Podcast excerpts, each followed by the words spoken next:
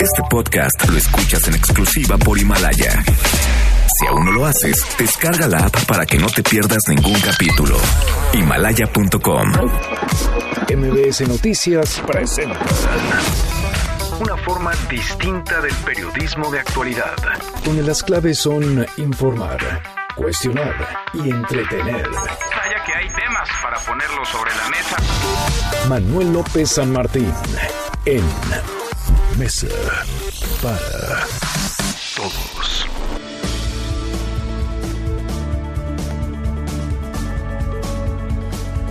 ¿Cómo le va? Muy buenas tardes. Les saludamos con muchísimo gusto cuando son exactamente las 13 horas con un minuto, una de la tarde con un minuto. Yo soy José Luis Guzmán y a nombre del titular de este espacio informativo, Manuel López San Martín, quien ya el próximo lunes estará con usted y con todos nosotros, le doy la más cordial bienvenida a la mesa para todos. Me acompaña en los micrófonos de este espacio informativo Guillermina Gómola. ¿Qué tal, José Luis? Buenas tardes a ti y a, a nuestro auditorio. Es viernes, gracias a Dios es viernes. Esperemos que nos acompañe de aquí a la una, de- a las 3 de la tarde y eh, estaremos eh, reportándole lo más reciente que se ha generado durante esta mañana en materia de información. Muchísima información, en verdad, ni parece siquiera que ya estemos en pleno diciembre, que ya terminó eh, la celebración de la Virgen de Guadalupe y como les comentaba ayer, eh, eh, lo feo de esta celebración fue que quedaron abandonados aproximadamente 30 perros que ya fueron recogidos por la delegación y que bueno, se buscará darles albergue, pero una tradición, una tradición que no está, no es bonita, por decirlo de alguna manera, que abandonen a sus perros una vez concluida la peregrinación mariana. Vamos a empezar con la información, con las voces y las historias de hoy. Estas son las voces del día. Las voces de hoy. Andrés Manuel López Obrador, presidente de México. Creo que es posible volver a plantear la iniciativa de reforma. A lo mejor lo hacemos nosotros. Como una iniciativa preferente lo podría enviar. Para febrero, regresando en el nuevo periodo ordinario, no lo descarto.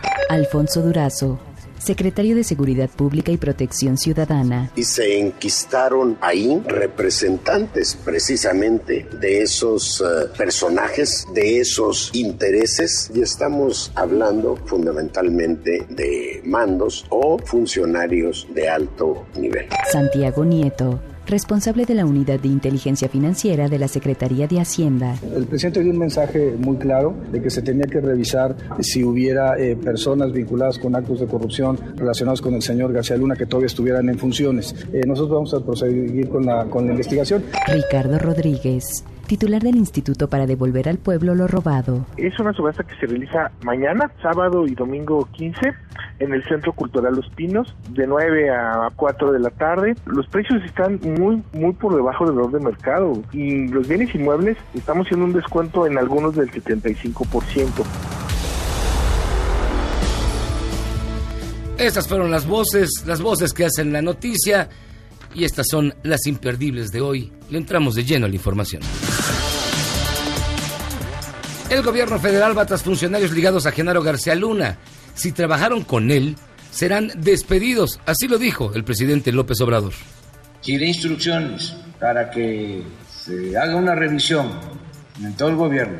Quienes participaron, estuvieron en el equipo de García Luna, quienes después del gobierno de Calderón pasaron de ese equipo al de Peña y llegaron hasta nosotros, si es que hay, pero si los hay y estuvieron actuando en este tipo de funciones para afuera, para afuera.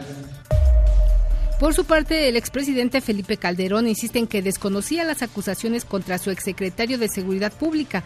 A través de sus redes sociales rechazó estar enterado de los supuestos vínculos de García Luna con el crimen organizado, como lo denunció el excomisario general de la Policía Federal Preventiva Javier Herrera Valles, quien asegura que le dio aviso a Felipe Calderón en dos cartas enviadas en febrero y mayo de 2008.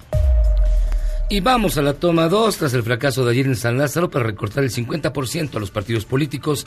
López Obrador no quita el dedo del renglón y va, sí, va por un nuevo intento. Estas son las palabras del presidente. Creo que es posible volver a plantear la iniciativa de reforma. A lo mejor lo hacemos nosotros. Como una iniciativa preferente lo podría enviar. para febrero, regresando en el nuevo periodo ordinario, no lo descarto. Lo que sí celebró el presidente Andrés Manuel López Obrador fue el aval del Senado a las modificaciones del TECMEC y urgió a Estados Unidos y Canadá para que hagan lo mismo.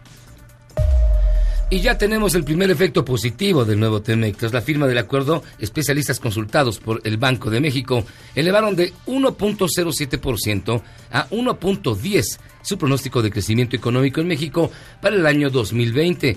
Sin embargo, la estimación para el 2021 bajó de 1.85% a 1.80%.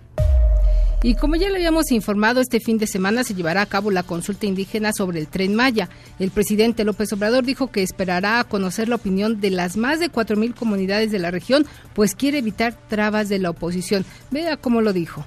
No queremos que los conservadores tengan pretextos o excusas para detenernos una obra que nos va a llevar cuatro años de construcción y una inversión de 120 a 150 mil millones de pesos. Si nos ponen obstáculos, pues no salimos. Entonces estamos cuidando eso, evitando todas las provocaciones, porque están desquiciados los conservadores.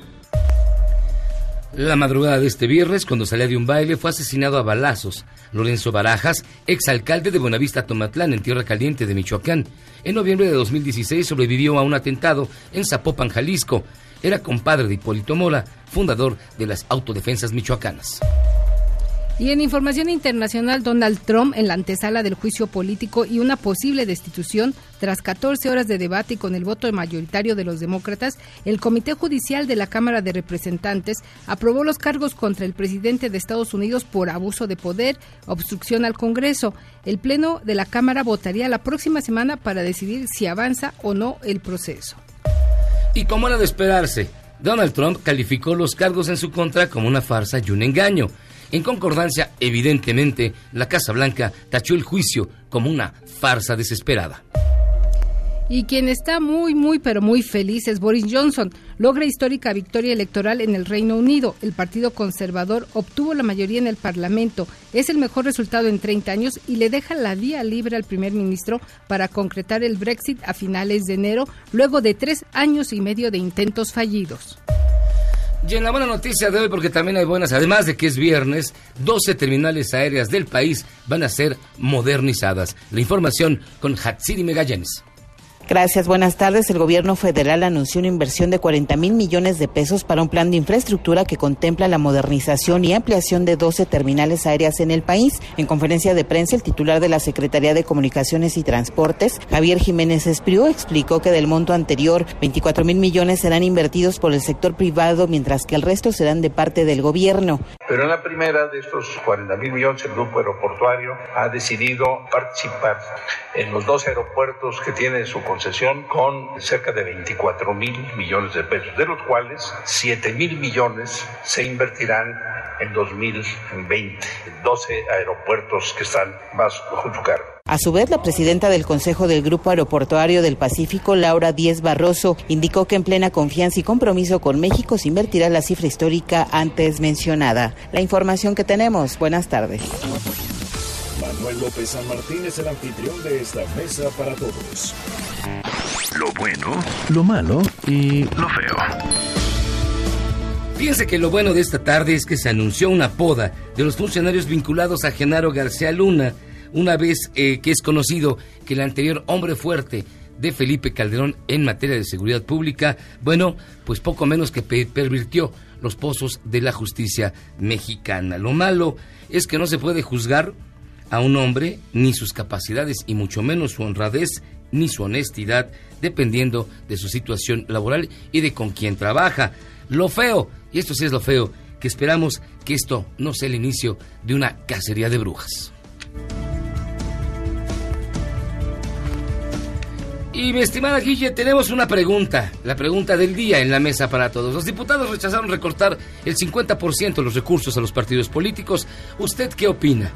¿Es un error? Así, las opciones que tenemos, José Luis, para que nos eh, ayude ahí el auditorio a votar en esta en este sondeo que realizamos el día de hoy. La primera es un error. ¿Usted qué opina? ¿Esta decisión de los diputados es un error? ¿Respetan la democracia? ¿Son cómplices o se debe reponer el proceso? Su opinión sí cuenta en esta mesa y esperamos su comentario en hashtag Mesa para Todos. Le recordamos las opciones. El recorte del 50% que se rechazó en la Cámara de Diputados de los recursos a los partidos políticos es un error. Respetan la democracia. Los mismos partidos que votaron son cómplices o se debe reponer el proceso. Le recordamos, participe en hashtag Mesa para Todos. También invitamos a que se mantenga en contacto con nosotros a lo largo de estas dos horas a través de nuestras redes. En Twitter estamos como arroba noticias MBS, en Facebook como arroba noticias MBS y en nuestro portal donde siempre te encontrará usted toda la información en www.noticiasmbs.com. También en nuestros teléfonos en cabina en el 51 66 1025 y en el interior de la República el 01800 202 1025. También a través de nuestro WhatsApp, por favor, háganos sus comentarios. Estamos en el 55 24 99 1025. Aquí lo esperamos. Y bueno, así iniciamos, de esta manera arrancamos la mesa para todos, recordándoles ya que el próximo lunes Manuel López San Martín, titular de esta emisión, se encontrará ya con nosotros. Deseamos una muy pronta recuperación. Vamos a hacer una pausa y regresamos para entrar de lleno a la información de este viernes, 13 de diciembre del año 2019, en la mesa, la mesa para todos. Vamos y venimos. Mesa para Todos con José Luis Guzmán, en ausencia de Manuel López San Martín. Regresamos. Este podcast lo escuchas en exclusiva por Himalaya. Este es su archivo muerto en Mesa para Todos. Paul Bremer, administrador de la Autoridad Provisional de la Coalición en Irak, anuncia con una sola frase la captura de Saddam Hussein. Lo tenemos, 13 de diciembre, año 2003. Ladies and gentlemen, We got him.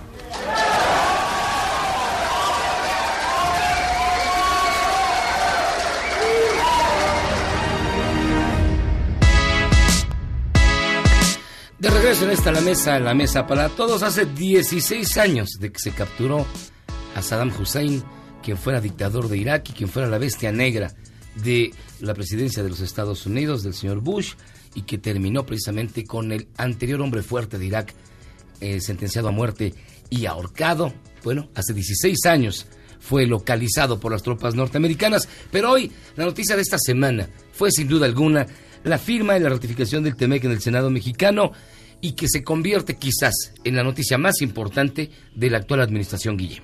Sí, y una buena noticia que llega en el mejor momento para el presidente al cierre del año, cuando pues las cifras en materia económica y empleo no son las mejores. Me parece que esto le ayudará un poco a recuperar la aprobación que pues venía en caída libre.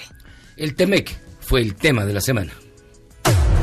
Agradecer al primer ministro Trudeau. Es un acuerdo político. Eh, sin eso no se logra nada. Y estoy obligado a reconocer el trato respetuoso que recibimos del presidente Donald Trump. Este acuerdo es el primer acuerdo realmente bipartidista en nuestro propio sistema. Es poco más que un milagro que todos nos hayamos unido logramos un acuerdo para ganar, ganar, ganar. Falta desde luego la ratificación, en el caso del Senado. Una vez firmado este documento por los ejecutivos, esperaremos el proceso formal para iniciar el trabajo legislativo por la Cámara de Senadores. Los paneles para discutir controversias específicas van a ser muy importantes y van a ayudar también en crear la confianza en la defensa de los derechos de los trabajadores en México. Este acuerdo debe de permitir también que los derechos laborales de los trabajadores en México sean plenamente reconocidos. Es el Senado en el artículo 76 de la Constitución el que establece la facultad exclusiva para aprobar los tratados comerciales. Deseamos haber sido informados, aunque fuera de manera general, de que además del protocolo modificatorio se habían negociado dos acuerdos paralelos. Estamos a favor de cualquier acción que tenga por finalidad darle certidumbre económica a México. ¿Dónde está la izquierda que hace 25 años criticaba el TLC? Carlos Salinas debe estar celebrando lo que ahora López Obrador sale a firmar. Los legisladores estadounidenses votarán este acuerdo en febrero, una vez concluido el impeachment. los canadienses en enero. Yo pregunto, ¿cuál fue? ¿Cuál es la prisa de a pocas horas de conocerlo, votarlo en fast track? Se acaba de aprobar el adendum o acuerdo modificado del Tratado de Libre Comercio de México, Canadá y Estados Unidos. Eh, aprobar. Y Angélica Melín con la conferencia matutina de Andrés Manuel, donde Guille, el tema de el Temec fue evidentemente tocado. Así es, José Luis, pues vamos a conocer la información que trabajó esta mañana nuestra compañera. Y mira, mientras escuchaba este collage de voces, pienso que también este eh, eh, esta firma del protocolo modificador modificatorio del TEMEC eh, es un punto para Ricardo Monreal en el Senado de la República y un punto para Marcelo Ebrard rumbo al 2024. Pues hay quien dice que el TEMEC es realmente significa tratado de Marcelo Ebrard Casobón. Ya ve cómo es la gente de mala y de, mal, pensada. Angélica Melín, ¿cómo estás? Muy buenas tardes. ¿Cómo estuvo la mañanera de hoy?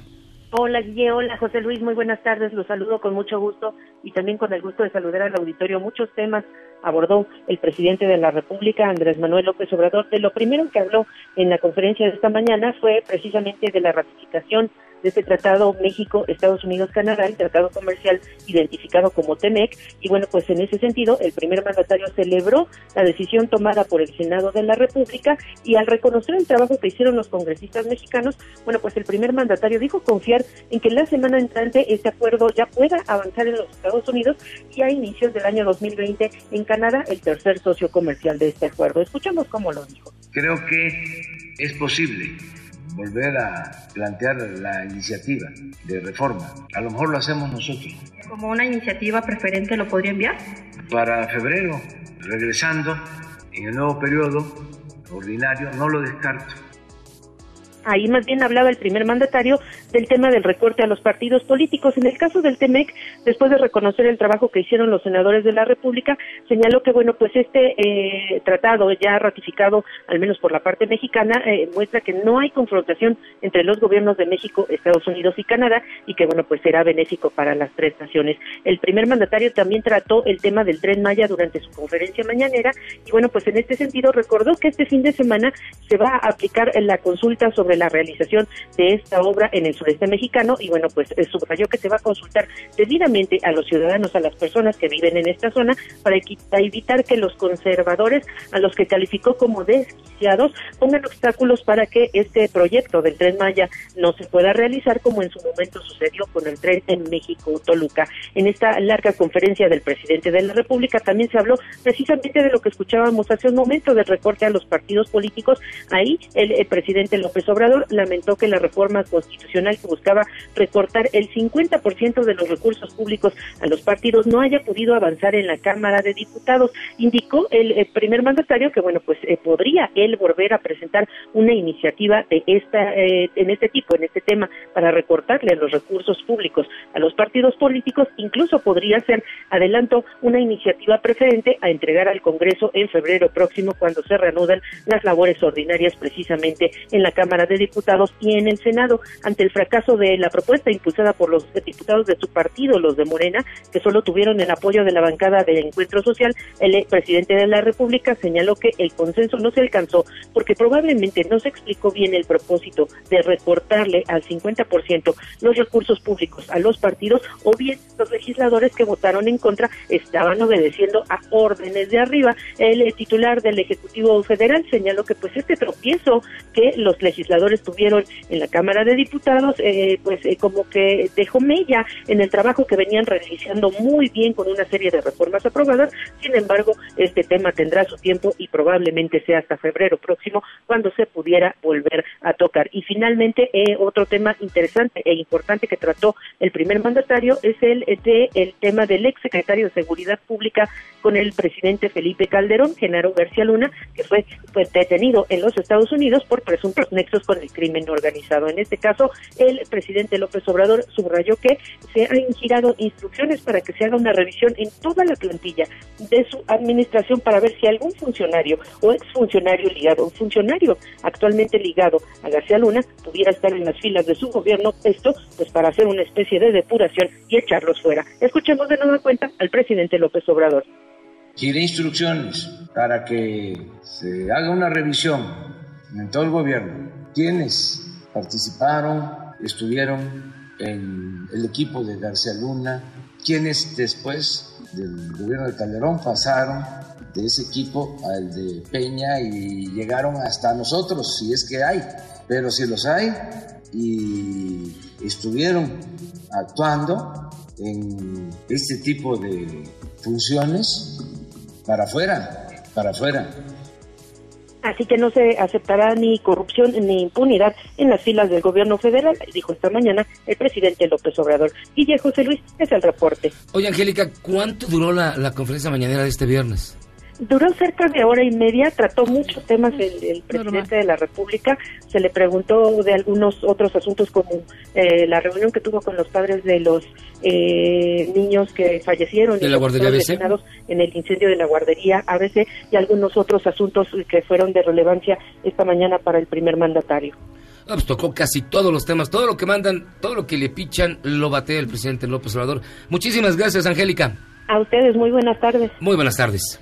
Y donde están ya con pues cierto miedo serán algunos empleados, como lo decías bien en la editorial José Luis, en la Secretaría de Seguridad Pública, porque con esta limpia que anunció el presidente y que ya reforzó el secretario de Seguridad Alfonso Durazo, pues seguramente muchos eh, mandos medios o hacia arriba pues estarán ya viendo o poniendo sus barbas a remojar, hayan o no participado en los negocios de los que se le acusa presuntamente a Genaro García Luna, pues hoy yo creo que ya se sienten en en capilla. Pero los detalles los tiene René Cruz. Adelante, René, con la información.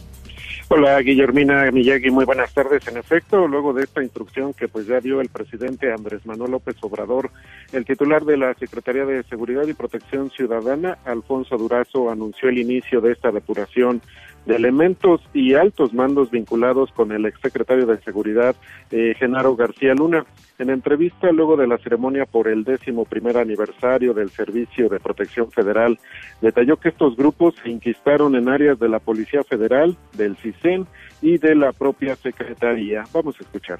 Tanto en la Policía Federal como en el ahora Centro Nacional de Inteligencia, el anterior CISEN y otras áreas de la Secretaría de Seguridad y Protección Ciudadana, aunque no exclusivamente aquí, esas áreas se construyeron o se convirtieron en el transcurso del tiempo como cotos de poder y se enquistaron ahí representantes precisamente de esos eh, personajes, de esos intereses y estamos hablando fundamentalmente de mandos o funcionarios de alto nivel. Y bueno, pues a decir de Durazo Montaño, este proceso de depuración no transgrede el derecho a la presunción de inocencia de García Luna. Así lo dijo. Esto no tiene absolutamente nada que ver con el proceso ni prejuzga sobre la eventual responsabilidad del exsecretario. Simple y sencillamente derivado de ese hecho que se registra en la opinión pública que no podemos ser ajenos a sus consecuencias, tenemos que ser más rigurosos en la depuración de los integrantes de las áreas de seguridad. Y pues en este sentido el funcionario federal negó que estén fallando los controles de confianza al momento de incorporar a nuevos elementos a las áreas de seguridad. Lo que está fallando, dijo, son los funcionarios que deciden no aplicar esos controles. Guillermina Miyagi, el reporte que tengo. René, eh, ¿hay alguna, digamos, algún, se ha dado a conocer algún protocolo o de alguna manera cuáles serán eh, los mecanismos que se van a realizar para realizar tal depuración? Es decir, ¿cómo se va a evaluar quiénes son y quiénes no son honrados. Es decir, ¿va a haber un honradómetro?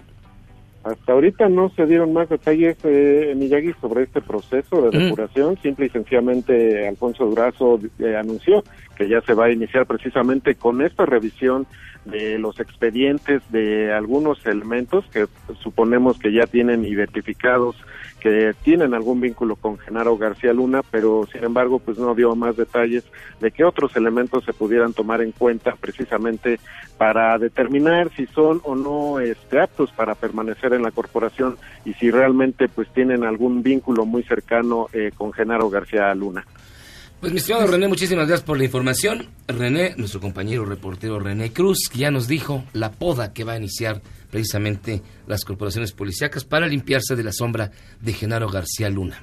Pues eh, ojalá, insisto, como, lo, como bien lo señalabas, no haya una cacería de brujas, porque seguramente ahí hay gente muy capaz que se ha formado y se ha capacitado a lo largo de estos años. Recordemos que él fue el creador de la Agencia Federal de Investigación, de la Policía Federal, que ya quedó desmantelada. También está eh, este centro de inteligencia muy importante allá en Constituyentes, donde se creó también la Policía Cibernética.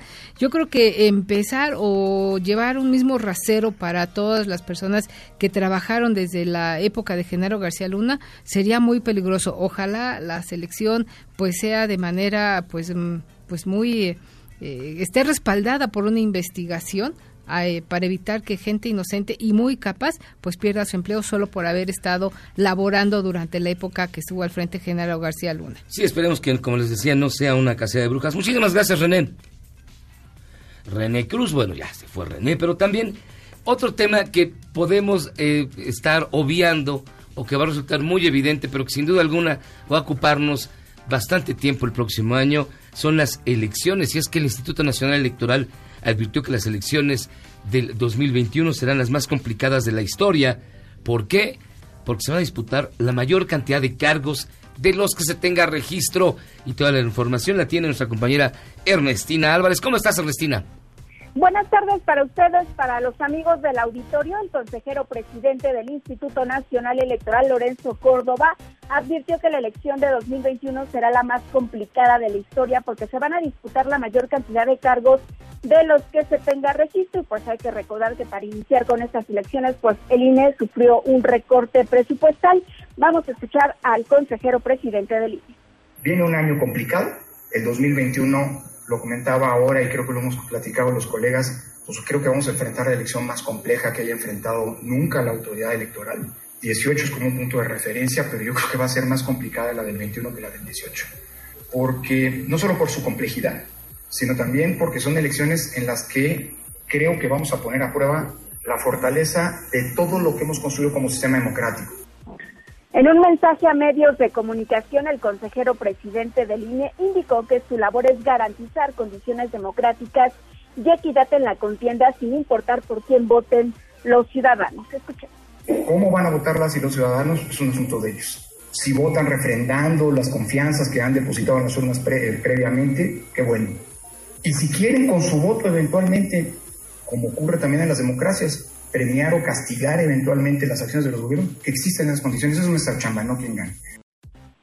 El consejero presidente del INE explicó que se requieren de medios de comunicación críticos que acompañen al INE para que las elecciones de 2021 salgan adelante y se logre la equidad para que todos los ciudadanos llamados a las urnas para renovar la Cámara de Diputados para elegir a 15 gobernadores y votar en los 32 comicios estatales lo hagan con contendientes que tuvieron cancha pareja y en condiciones de equidad y con eso pues se pueda consolidar la democracia. Hasta aquí el reporte.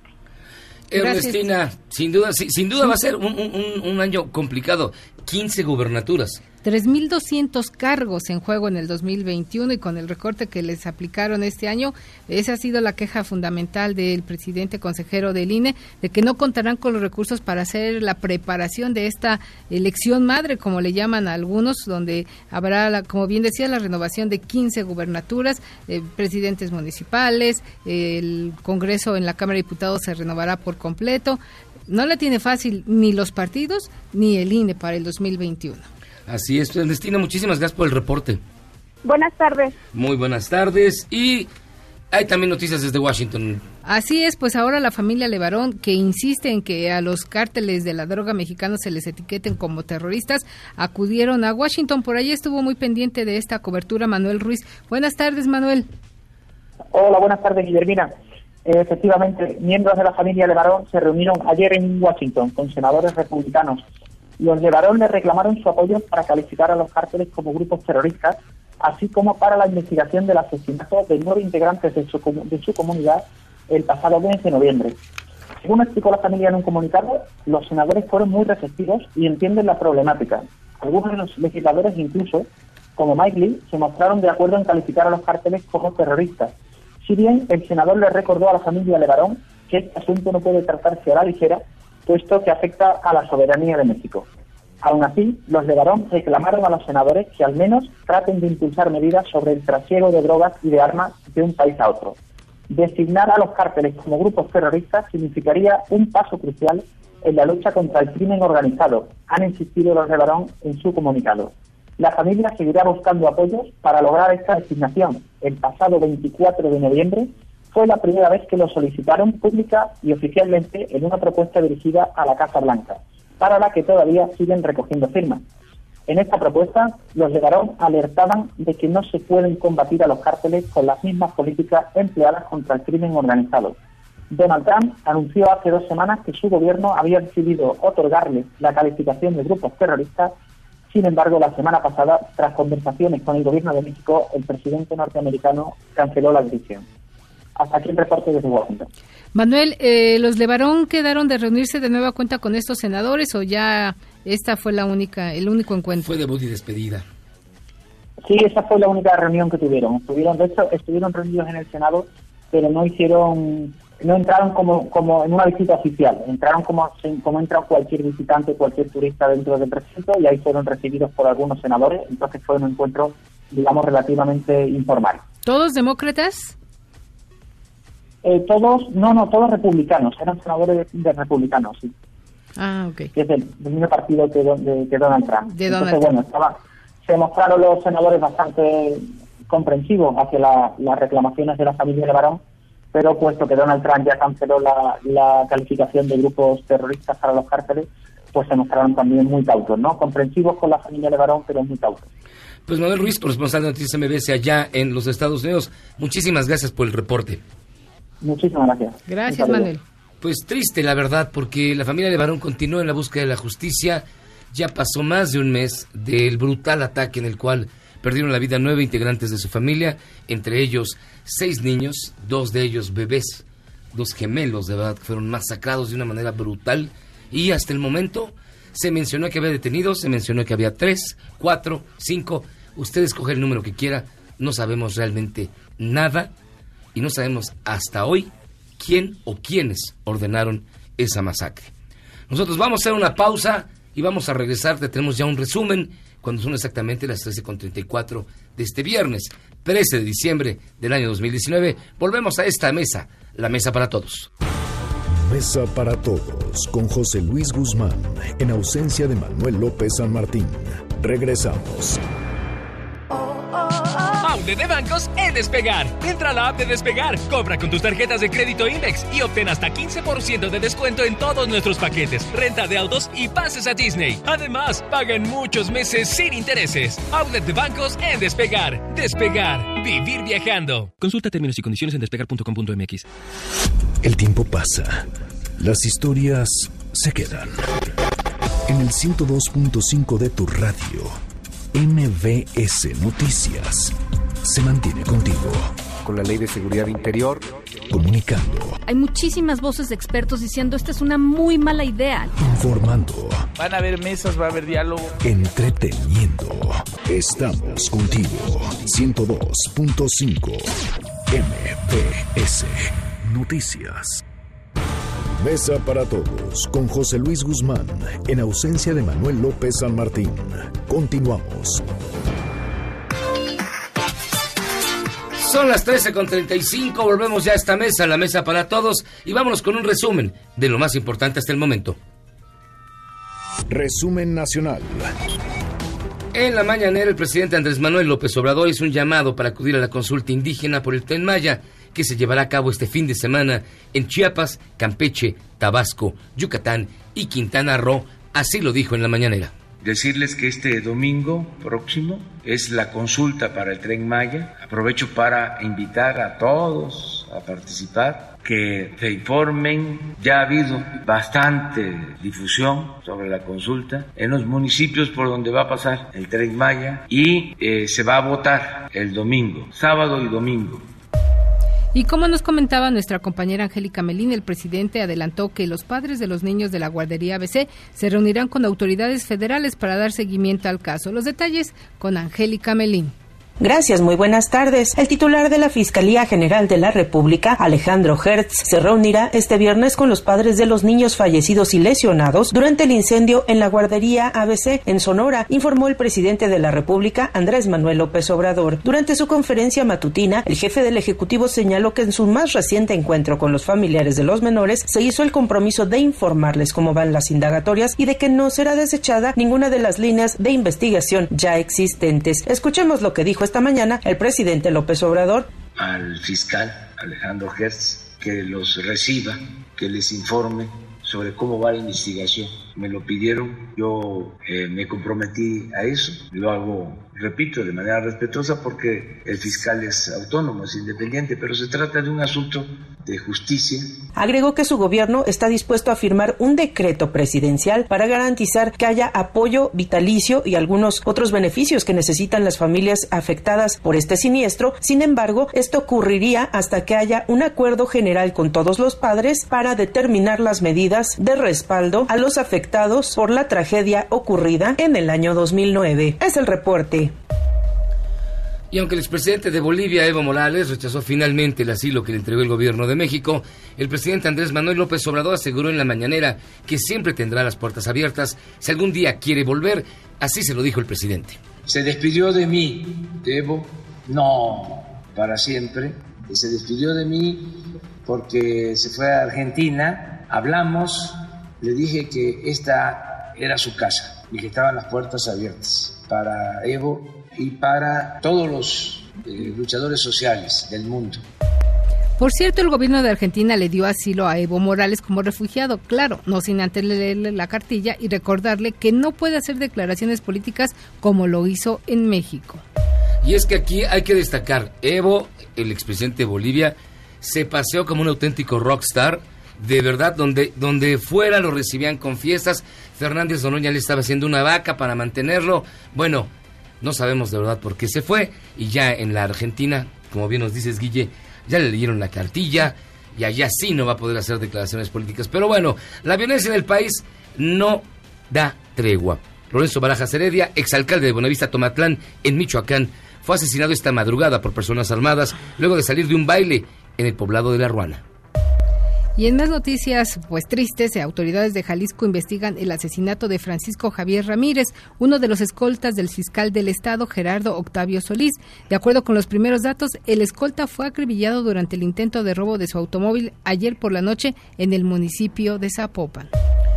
Y por tercer día consecutivo, el grupo, un grupo de maestros de la Coordinadora Nacional de Trabajadores de la Educación, la voraz, la insaciable, la CENTE que no tiene llenadera, mantiene bloqueos en vías férreas. Marco Antonio Duarte tiene toda la información. Gracias, muy buenas tardes. Profesores de la sección 18 de la Coordinadora Nacional de los Trabajadores de la Educación, la CENTE, continúan este viernes con el bloqueo a las vías férreas que cruzan por el poblado indígena Purépecha de Calzoncin, esto en el municipio de Uruapan, la segunda ciudad más importante de Michoacán. De acuerdo con la Secretaría de Comunicaciones y Transportes, la SCT, este bloqueo suma ya cuatro días aquí en Michoacán y ha paralizado el corredor ferroviario Lázaro Cárdenas Morelia, uno de los más importantes del centro del país. La CENTE exige el pago del impuesto sobre la renta, el ICR, que previamente les ha sido descontado a los profesores michoacanos por el gobierno del estado para entregarlo a la Secretaría de Hacienda y Crédito Público y también piden el pago íntegro de salarios y quincenas, así como el bono conocido como aguinaldo. Cabe mencionar que personal de la Secretaría de Comunicaciones y Transportes y de la empresa Kansas City Software de México este día interpondrán denuncias penales contra líderes de la sección 18 de la CENTE en la Fiscalía General de la República y en la Fiscalía General del Estado por el delito de bloqueo a las vías de comunicación hasta aquí mi reporte, continuamos con más en Mesa para Todos. Y la pregunta es, ¿le van a dar todo, todo, todo lo que pide la gente como lo han hecho? Seguro que sí, José Luis, no me cabe la menor duda. Y después tendremos otro bloqueo para que les retiren estas denuncias que presentarán las empresas ferrocarrileras. Y este es cuento de nunca acabar. Bueno, hasta aquí el resumen con lo más importante de la información. En Mesa para Todos, Ezra Shabot. Mi estimado Erra Chabot, para mí es de verdad un honor y un gustazo poderte saludar en una semana que tiene temas bien importantes, temas definitivos y temas que pueden marcar en mucho la agenda del próximo año. Erra Chabot, gracias por traernos tu corte de caja este viernes. Hola José Luis Guille, buenas tardes, buenas ¿Qué tardes tal, auditorio. Pues sí, la verdad es que el tema fundamental de esta semana sin duda fue la aprobación del Tratado México, Estados Unidos y Canadá, con todo lo bueno y pues lo difícil que puede ser instrumentarlo. Finalmente se trató de una difícil negociación en donde el gobierno mexicano pues apostaba todas sus canicas a que tenía que aceptarlo, tenían que pues negociar hasta prácticamente pues todo lo que se pudiera porque lo peor era que el tratado no se firmase y creo que ese hubiese sido el peor de los escenarios, básicamente por el hecho de que, si bien es cierto que teníamos el Tratado de Libre Comercio anterior, era obvio que en un momento determinado esto podría convertirse fundamentalmente en un arma de lucha política por parte de Trump en la campaña electoral y echar abajo la estabilidad financiera que todavía tiene el país. Y en ese juego, pues finalmente aceptaron cosas que van a ser muy difíciles de instrumentar. Todo el tema laboral está ligado a pues algo que debió hacerse en México hace muchísimo tiempo, porque pues hay que recordar que finalmente todos los temas tanto salariales como de democracia sindical, como de mecanismos para la contratación colectiva, en México siguieron manejándose en toda esa transición, en la alternancia, en el regreso del PRI, al viejo estilo, con liderazgos sindicales corruptos, con liderazgos sindicales cooptados por el Estado y con un alejamiento total de la base laboral. Y en función de eso, pues prácticamente le abrieron el camino para que un partido demócrata que ahora enfrentado a Trump por el tema del impeachment, del juicio político, pues prácticamente lo tomó del cuello y le dijo, si quieres en este momento, en este momento que aprobemos el Tratado de México, Estados Unidos, Canadá, que a ti además te interesa, me vas a tener que entregar un papel en donde yo pueda supervisar a los mexicanos de una u otra manera. Y vino el juego pues, de lo que ya conocemos, de los inspectores José Luis Guille, en donde definitivamente pues lo que se hizo fue llegar a un acuerdo donde pues sí hay plazos tanto para eso como para el tema del acero y del aluminio, en donde lo que hay que entender es que son plazos también, plazos Claro. importantes, pero que definirán a una industria que requiere entrar en un modelo de competitividad real que ya no podrá basarse únicamente en salarios bajos, porque eso, eso eventualmente en unos cuatro, cinco, seis años tendrá que modificarse y en donde las presiones norteamericanas fundamentalmente ahora podrán tener consecuencias pues prácticamente de meter sanciones económicas muy muy fuertes ante la posibilidad pues de que no se haga nada de este lado y que sigamos funcionando como hasta ahora lo hemos hecho. Frente a ello, bueno, pues ahí está un dique que el propio gobierno, y esto es importantísimo decirlo, un dique que el propio, propio gobierno se ha armado.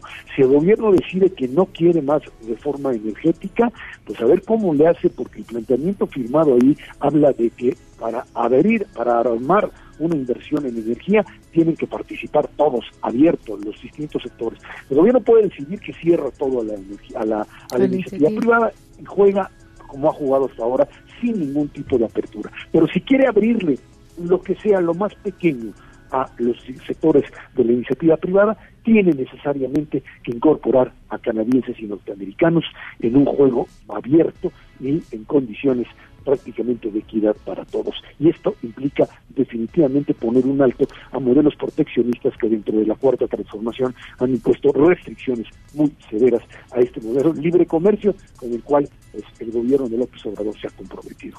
Esra, también otro tema que marca la semana y marcará también al cierre de este año es la detención de Genaro García Luna en Estados Unidos. ¿Qué opinión te merece este hecho?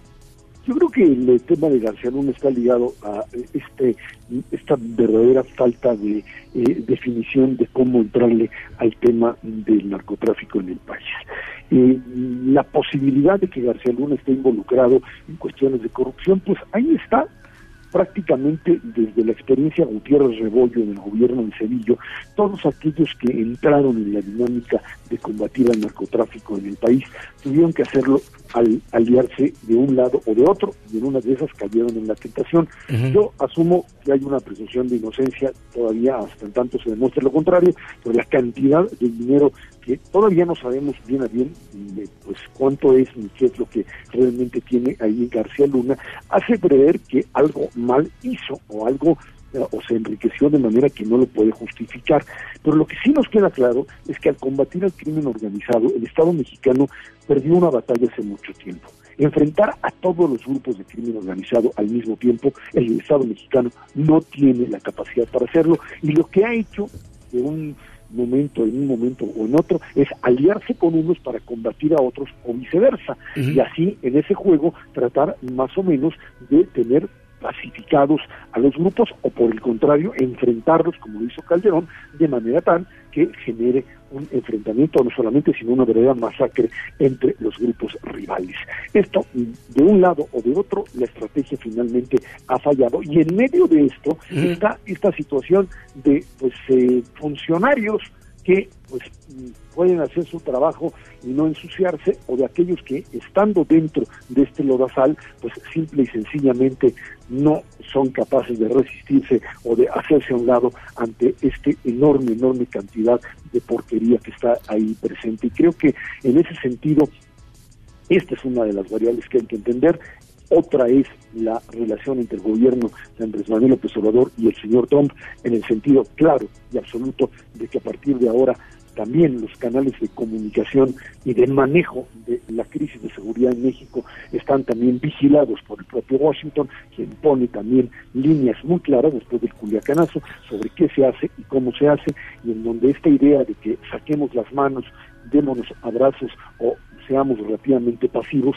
pues no funciona y veremos dentro de pronto seguramente acciones mucho más enérgicas, tanto de la Marina mexicana como por supuesto de los propios Estados Unidos, de manera pues quizá no tan abierta, pero sí presente en este combate al crimen organizado, que mientras no haya una solución de fondo, legalización de ciertos estupefacientes y una política integral de combate al negocio de los criminales en términos del dinero que se hacen, pues seguiremos viendo este tipo de pues, sangre correr desgraciadamente más del lado mexicano que del otro.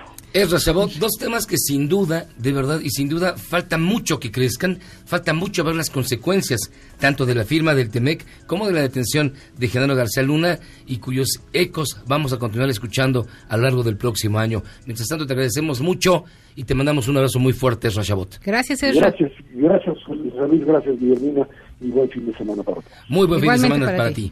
Nosotros vamos a hacer una pausa y vamos a regresar para entrar de plano y de lleno al sector económico con los numeritos, con Eduardo Torreblanca y concluir así la primera hora de esta mesa, la mesa para todos. Son las 13.49. Pausa, vamos y venimos. Mesa para todos con José Luis Guzmán en ausencia de Manuel López San Martín.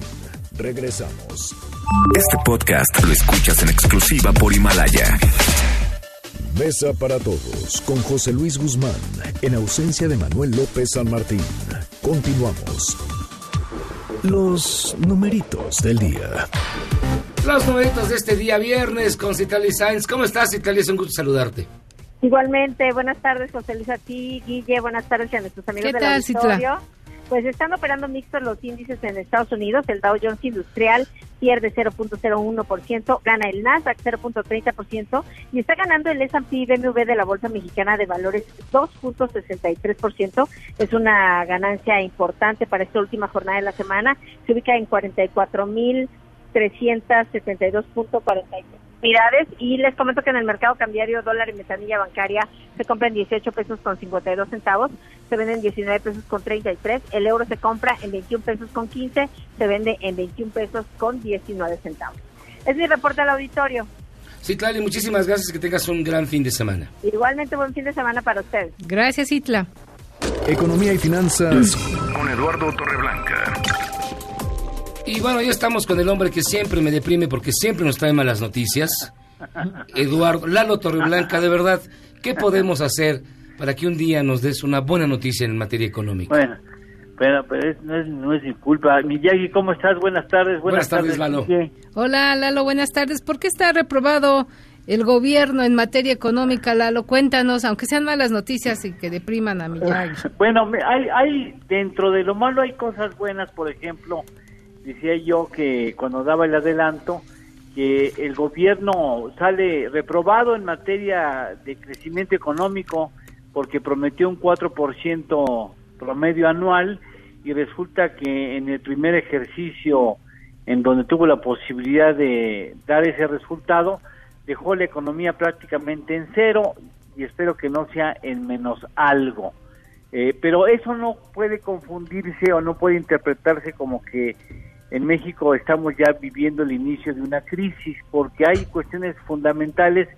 Se dice técnicamente que los números fundamentales, lo fundamental, estructura fundamental, sí se encuentra en, con buenos resultados. ¿A qué me refiero? Por ejemplo, eh, las reservas internacionales.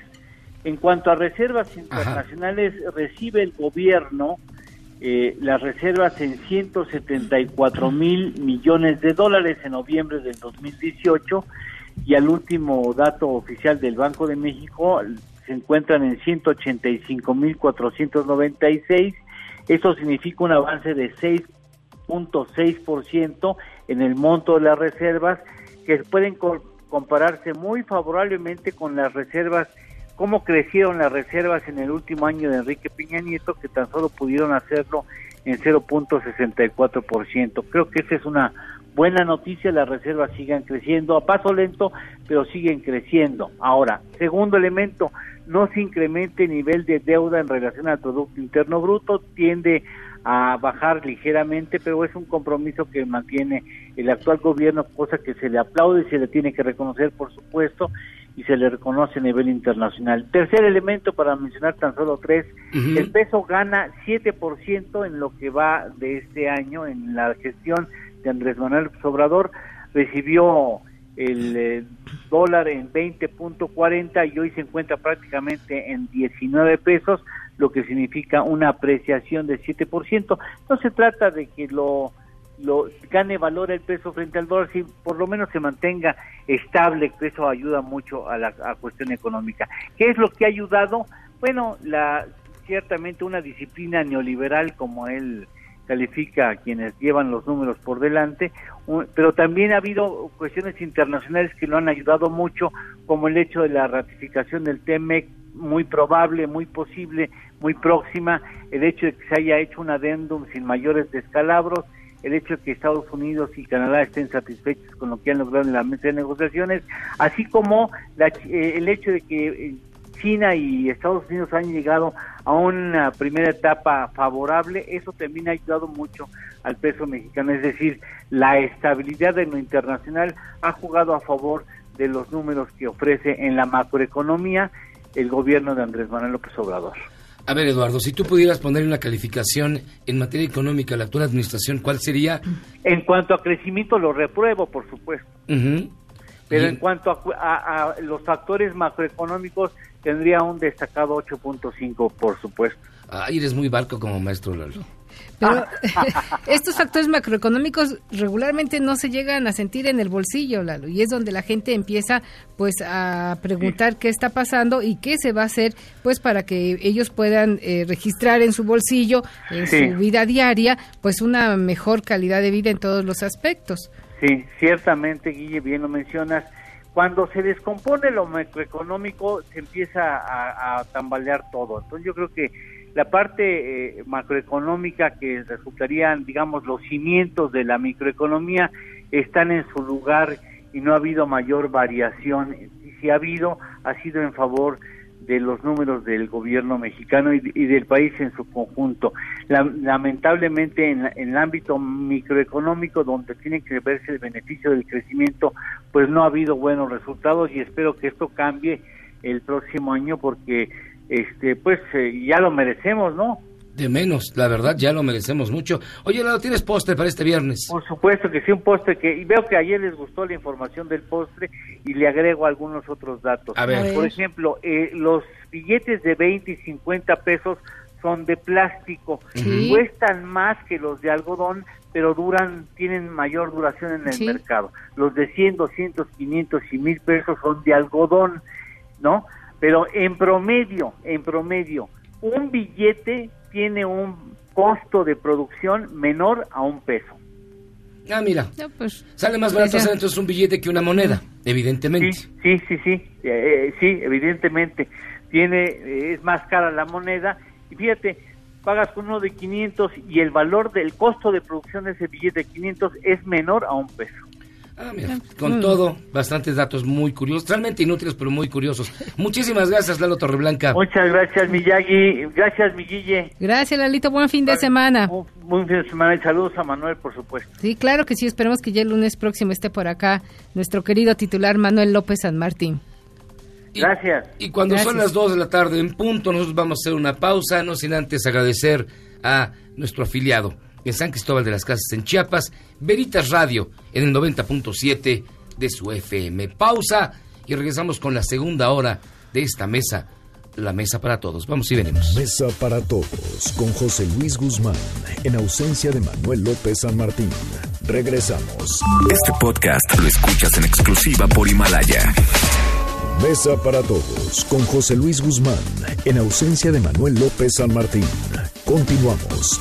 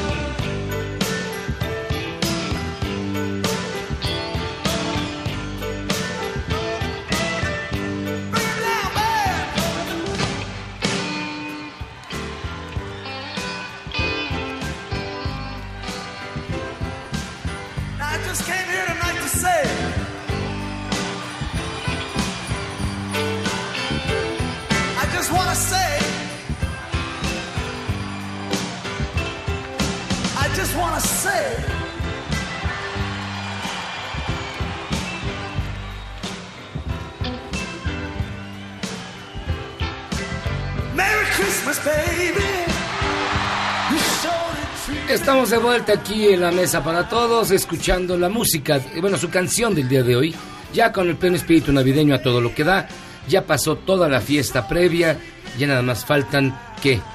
11 días para la Nochebuena Para la Nochebuena, sí. y 12 para la Navidad.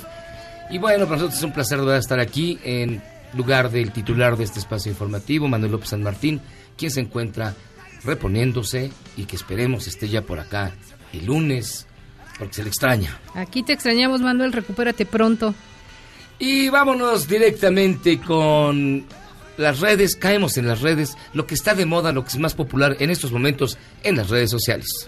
Caemos en las redes. Y abrimos, mi querida Guille, con el hashtag Viernes 13, porque para muchas personas este día es de mala suerte, ya que muchísimas cosas han ocurrido un Viernes 13. Sí, en Estados Unidos, sobre todo que son eh, pues tan supersticiosos, los viernes 13 no les caen muy bien. Por ejemplo, dicen que un viernes 13 los caballeros templarios fueron asesinados a petición del rey Felipe IV de Francia. Y bueno, también es que el viernes 13, por ejemplo, ¿saben por qué es de mala suerte? Hay quien dice que es porque el viernes es tradicionalmente el día en el que fallece Jesús. Para la Iglesia Católica, el viernes es un día negro porque Jesús muere un viernes a las 3 de la tarde. Y no solamente fue lo de los caballeros templarios, también un viernes 13, por ejemplo, ocurrió el desastre del crucero Concordia, ocurrió también la masacre y los atentados en París. Cayó Tenochtitlan un viernes Un viernes 13. 13 de agosto. Sí. Este, los viernes 13 por lo regular sí son de bastante mala onda, pero no se crea tanto. Hay días malos ahí todos los días, pero bueno, ¿qué le digo? Póngale buena cara, no creen estas cosas del viernes 13. Y otro hashtag es BTS México. La banda juvenil surcoreana abrió su primera casa en México. Se trata de una tienda con productos alusivos a la banda, que por cierto, esto del K-Pop es cada vez más popular. Y en México cada vez hay más jovencitos Mm. que le atoran a esto, bueno, que les gusta mucho. En realidad yo no entiendo por qué, pero yo creo que es porque estoy viejito. Pero este suenan igual todas y uno no reconoce a uno de otro todos los coreanos se parecen. Bueno, ¿qué le digo? Olvide lo que dije. Sí. Son las tendencias de la juventud y la juventud se impone, como es el caso de Taylor Swift, la cantante, compositora, productora, filántropa y actriz estadounidense que celebra hoy su cumpleaños número 30 y lo hace con el anuncio de una nueva gira para 2020. Si usted es seguidor de Taylor Swift, pues prepárese para comprar los boletos. Taylor Swift sí que además es muy popular y ha ganado muchísimos premios. Dicen que es de las artistas que más premios ha ganado a lo largo de la década que está por terminar. Y otro hashtag, más allá de Taylor Swift, que por cierto es ¿Qué bellísima. tal el que sigue? Perritos y gatitos.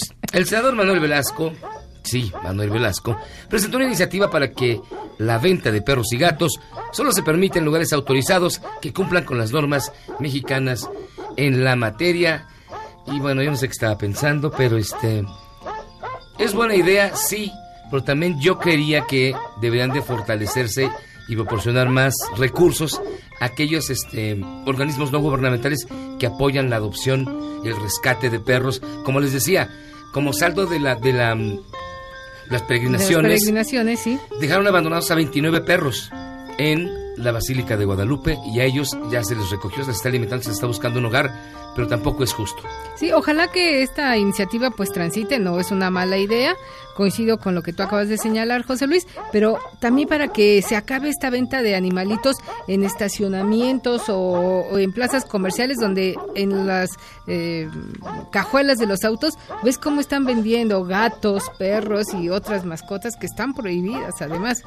Y nosotros le recomendamos que de verdad no compre, mejor adopte. Hay muchísimos animales hermosísimos que están esperando que usted le dé la oportunidad de tener un hogar. Y finalmente, el hashtag Liverpool.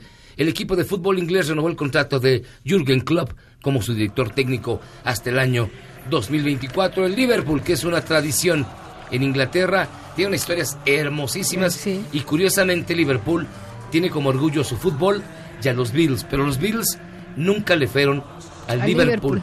porque no les gustaba el fútbol, particularmente a John Lennon y George Harrison y Paul McCartney iba al Everton. Con esto y mucho más, Nico Romay.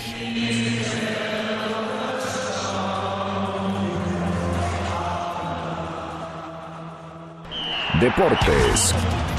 Con Nicolás Romay. Como todos los días está aquí con nosotros Nicolás Romay con todos los deportes. ¿Cómo estás, mi querido Nico? Bien, con el gusto de saludarlos, Guille, José Luis, me da mucho gusto platicar con ustedes. Aparte de que va a ser un fin de semana muy movido, ya por fin mañana juegan los Rayados. Ya por fin mañana a las 11.30 de la mañana, Rayados contra el Al-Sad. Ya sabremos si Monterrey fue a Qatar a competir o a hacer un papelazo, ¿no? Entonces, ojalá que, que el lunes que estemos platicando ya sea previo a la semifinal Monterrey contra Liverpool con todo lo que esto representa. Pero bueno, once y media de la mañana, Rayados de Monterrey contra un equipo local, un equipo de Qatar dirigido por Xavi Hernández. Y que por fin llegó el día, mi querido José Luis. Y también quiero platicar eh, de lo que se vivió el día de ayer en la Arena Ciudad de México. Increíble el partido de la NBA, los Mavericks que ganaron 122 a 111 a los Pistons, pero no si estén de conmigo, más allá de, de el partido, de la del resultado, creo que es la atmósfera y el que de nueva cuenta México tiene un eventazo como es la NBA y sabemos responder a, a la altura de estas situaciones. No, sin duda alguna, ¿eh? Fíjate, mira, en ambos casos, tanto lo del Monterrey, los Rayados, pues allá en el Mundial de Clubes, que yo creo que sí van a pasar, porque como platicábamos ayer, el Alzada es casi, casi como la Unión de Curtidores. Eh, la presencia internacional de México allá y ahora este evento de la NBA fue extraordinario. Hizo que a mí no me gusta el básquetbol. No, pero aunque no te guste, José Luis, estoy seguro que, a ver, que da ilusión el decir, caray, este año, el 2019, a pesar de todo lo que se vivió, de la polarización, de que México como país tuvo momentos complicados, a pesar de eso, Fórmula 1, NFL, vino Roger Federer, ahora tuvimos NBA, estos son de las del tipo de cosas que ponen a México, sí, en un lugar especial, ¿no? Entonces hay que darle la justa dimensión y decir, estamos a la altura como para que vengan estos eventos y los, los sabemos organizar y los sabemos valorar muy bien. ¿Tú crees que este sea el principio de una gran proyección internacional para nuestro país? Ojalá que sí, ojalá que sí, de la mano de la iniciativa privada, ¿eh? La iniciativa privada son la, es la que tiene que apostar y poner la lana y hacer el negocio, sí lo entiendo y lo asumo, pero sí, son- tenemos otro partido de la NBA el día sábado, los Spurs contra los Suns, buen partido también a las 4 de la tarde, entonces, pues sí, ojalá que el, del 2020 tenga más partidos de NFL, tenga la Fórmula 1, vengan a la NBA, tengamos ese tipo de cosas, el abierto mexicano de tenis en Acapulco, que es fantástico, que tengamos ese tipo de cosas porque de verdad es que nos hacen muy, muy orgullosos de, de ser mexicanos. Y además demuestran que estos deportes no son como se pensaba originalmente, ¿no? Es decir, no es para eh, un tipo de élite o para, No, para nada. para los conservadores o para quien tú quieras. Esto le gusta a todos los mexicanos todos. y además nos pone muy bien en el extranjero. Sí, totalmente, es para todos, ¿no? Y, las entradas, porque aparte los precios no están tan caros en algunos eventos. Fórmula 1 sí se dispara, pero NBA ayer podías encontrar boletos accesibles y pues la gente que sigue la NBA desde su casa, desde internet, desde donde sea, cuando viene a México dice, oye, yo quiero ir, ¿no? Y ayer lo demostraron con un lleno absoluto en la Arena Ciudad de México. Pues muy bien, Nico. ¿Y qué más vas a tener hoy en Marca Claro? En un ratito Hoy en más. Marca Claro vamos a platicar sobre Monterrey, sobre los Rayados, evidentemente. ¿Qué está haciendo el América? Ayer medio plantel del América estaba en la NBA. Les van a dar el fin de semana libre y el lunes se reportarán para, para pensar en la gran final del fútbol mexicano y previo el sorteo de la Champions League, que es el lunes. Así que va a estar movidito, los esperamos a las 3 de la tarde en Marca Claro por MBS Radio. Pues como todos los días, Nico, vas a darme mucho gusto escucharte con todos los deportes en Marca Claro. Y aquí nos escuchamos el próximo lunes. Que tengas un gran fin de semana, Nico. Igualmente, José Luis, saludos a todos. Nico Romay con todos los deportes. Nosotros vamos a hacer una pausa, pero antes vamos a darle una vuelta al mundo de la mano de Manuel Marín y continuamos aquí en la mesa para todos. Internacional. Con la mayoría absoluta en la Cámara de los Comunes, el Partido Conservador de Inglaterra tiene todo a su favor para concretar de una vez por todas y tras tres años y medio la salida del Reino Unido de la Unión Europea. Boris Johnson fue reelecto primer ministro y ya recibió la encomienda de la rey Isabel II para sacar al país de la crisis política que ha resultado el Brexit. Quiero hablar también con aquellos que no votaron por nosotros o por mí y que querían y tal vez quieren permanecer en la Unión Europea. Y quiero que sepan que nosotros, en esta nación, el gobierno conservador nunca ignorará sus buenos y positivos sentimientos de calidez y simpatía hacia las otras naciones de Europa. El Comité Judicial de la Cámara de Representantes de los Estados Unidos aprobó los dos cargos que se le imputarán al presidente Donald Trump en el juicio político con el que se busca destituirlo. El primero es por abusar de su poder al pedir a Ucrania una investigación contra su rival, el precandidato presidencial demócrata Joe Biden. El segundo cargo es por impedir a la Cámara de Representantes que se le investigara por sus acciones. Mesa para todos con José Luis Guzmán, en ausencia de Manuel López San Martín. Regresamos. Este podcast lo escuchas en exclusiva por Himalaya. Mesa para todos con José Luis Guzmán, en ausencia de Manuel López San Martín. Continuamos. Estamos de vuelta aquí en la mesa, la mesa para todos. Le agradecemos muchísimo, de verdad, sus llamadas, sus comentarios y también que participe en la pregunta del día. La pregunta de este día es, diputados rechazan recortar el 50% de los recursos a los partidos políticos. ¿Qué opina? Hasta el momento, las opiniones se distribuyen de la siguiente manera. Es un error el 22.4%. Respetan la democracia el 15.2%. Son cómplices 48.8% y deben reponer el proceso el 13.6%. Le recordamos que la pregunta del día está precisamente en el portal de MBS Noticias. Agradecemos muchísimo los mensajes y eh, vamos a continuar aquí hasta concluir estas dos horas de toda la información. Y sobre este tema, José Luis, pues eh, ayer estuvo muy pendiente en San Lázaro, en la Cámara de Diputados, nuestra compañera Angélica Melín, donde se llevó a cabo esta polémica votación, pues que dejó por lo menos al coordinador de la bancada de Morena, Mario Delgado, pues mal parado con el presidente de la República, que le había hecho mucho énfasis en sacar adelante esta propuesta de recortar el 50% de recursos a los partidos políticos y la bancada del presidente, como llama Mario Delgado, a la fracción parlamentaria de Morena en San Lázaro, pues le falló y ahora tendrás que esperar hasta febrero próximo a reponer de nueva cuenta esta iniciativa. ¿Cómo lo viviste ayer, Angélica Melín? Cuéntanos. Hola, Guille, muy buenas tardes. José Luis de nueva cuenta con el gusto de saludarlos.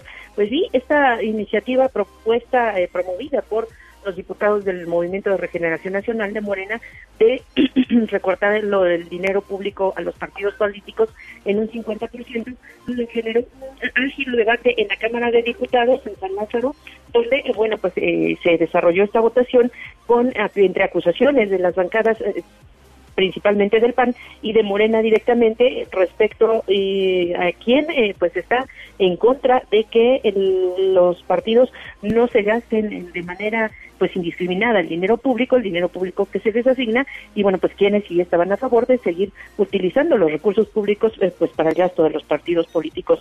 Los legisladores tuvieron esta discusión y aunque Morena que tuvo solo el apoyo de la bancada de Encuentro Social, ganó la votación por un muy estrecho margen. Eh, al final de cuentas, haber ganado la votación no le sirvió de nada y esta reforma se quedó trunca porque no alcanzó la votación de mayoría calificada, es decir, dos terceras partes de los legisladores presentes el día de ayer en San Lázaro, que bueno, pues con este tema cerraron y con este fracaso en el Congreso de la Unión cerraron el eh, periodo ordinario de sesiones. Los eh, legisladores subrayaron eh, en el caso incluso de aliados de Morena, como las bancadas del Partido del Trabajo, también pues los diputados del Partido Verde que se han alineado más a la mayoría de Morena, bueno, pues señalaron que recortarle los recursos a los partidos políticos sería incluso irresponsable y bueno, pues dijeron que el recorte, ¿por qué tendría que ser del 50%? Incluso los diputados del PT propusieron un recorte hasta del 60% en el financiamiento público, pero que el 40% de los recursos restantes se distribuya de manera equitativa entre todos los partidos, es decir, que a partidos grandes y a partidos chicos les toque la misma cantidad de dinero público para que puedan seguir operando. En este marco, bueno, pues el presidente de la República, Andrés Manuel López Obrador, opinó esta mañana sobre este tema y lamentó mucho, así lo dijo, lamentó mucho que se haya tomado esta decisión en el Congreso, que no haya podido avanzar este tema que impulsaba Morena desde su campaña y bueno, pues señaló que aún hay tiempo de corregir y pues este recorte a partidos realmente fue expresó el primer mandatario un tropiezo para la mayoría precisamente en San Lázaro. Vamos a escuchar el comentario del presidente López Obrador. Creo que es posible volver a plantear la iniciativa de reforma. A lo mejor lo hacemos nosotros. ¿Como una iniciativa preferente lo podría enviar? Para febrero, regresando en el nuevo periodo ordinario, no lo descarto Así que el primer mandatario dice que insistirá en eh, pues volver a presentar este tema ya a través de una iniciativa propia del Ejecutivo Federal en el Congreso de la Unión y esto podría ocurrir a partir de febrero próximo cuando se reanuden los trabajos ordinarios en el Congreso de la Unión. El eh, primer mandatario señaló que pues probablemente los diputados eh, no entendieron bien cuál era el propósito de recortarle el recurso a los partidos o bien obedecieron a las órdenes de sus entes políticos, de sus dirigentes que bueno pues están en desacuerdo en que no no se gasta el dinero público en algunas otras cosas urgentes como educación, salud y algunos otros temas, sino precisamente en los partidos políticos. Y así se desarrolló este debate en la Cámara de Diputados, aunque la bancada de Morena ganó la votación, finalmente pues perdió en este tema que era principal y primordial en la agenda de la llamada cuarta transformación. Guille José Luis, el reporte que les tengo.